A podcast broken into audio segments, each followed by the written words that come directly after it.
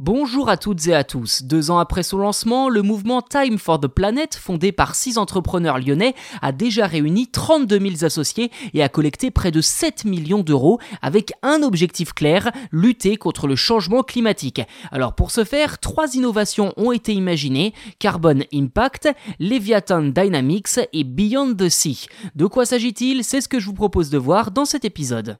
Dans le détail, ce mouvement ambitionne d'être, je cite, un outil d'investissement citoyen à but non lucratif pour le climat, avec l'objectif de proposer à terme, d'ici 8 ans environ, une centaine d'innovations contre les gaz à effet de serre. Les entreprises créées via ce mouvement s'engagent en retour à rendre leurs innovations accessibles gratuitement en open source pour, je cite, permettre le développement de nouvelles filières regroupant beaucoup plus d'entreprises que la centaine initialement créée. Fin de citation. Alors bien entendu, tout le monde ne bénéficie pas du soutien de Time for the Planet. En fait, la sélection se fait en trois étapes pour, je cite, détecter les meilleurs scientifiques et les meilleures innovations. Première étape, faire un tri parmi les innovations proposées, car depuis son lancement, Time for the Planet a déjà évalué près de 300 entreprises sur des critères d'impact environnemental local, mondial et la possibilité de déployer leurs innovations en open source ou encore leur potentiel économique.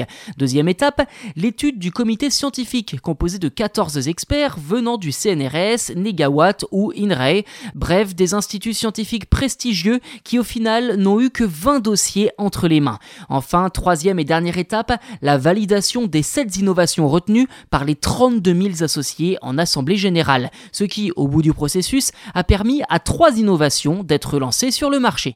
Comme je vous le disais, la première s'intitule Carbon Impact et vise à installer de l'olivine, un minéral issu de roches volcaniques en bordure d'océan. D'après ses fondateurs, l'énergie des vagues et des courants permettrait alors d'accélérer la captation du carbone par ce minéral à hauteur de 322 millions de tonnes chaque année, soit quasiment l'empreinte carbone de la France. À noter que cette technologie serait aussi 10 fois moins chère que les autres technologies de capture du CO2. Vient ensuite Leviathan Dynamics propose une climatisation fonctionnant à l'eau et qui n'émet aucun gaz à effet de serre. Simple et efficace. Enfin, Beyond the Sea est un concept de cargo tracté par une voile identique à celle conçue pour les kitesurf, mais en beaucoup plus grosse évidemment.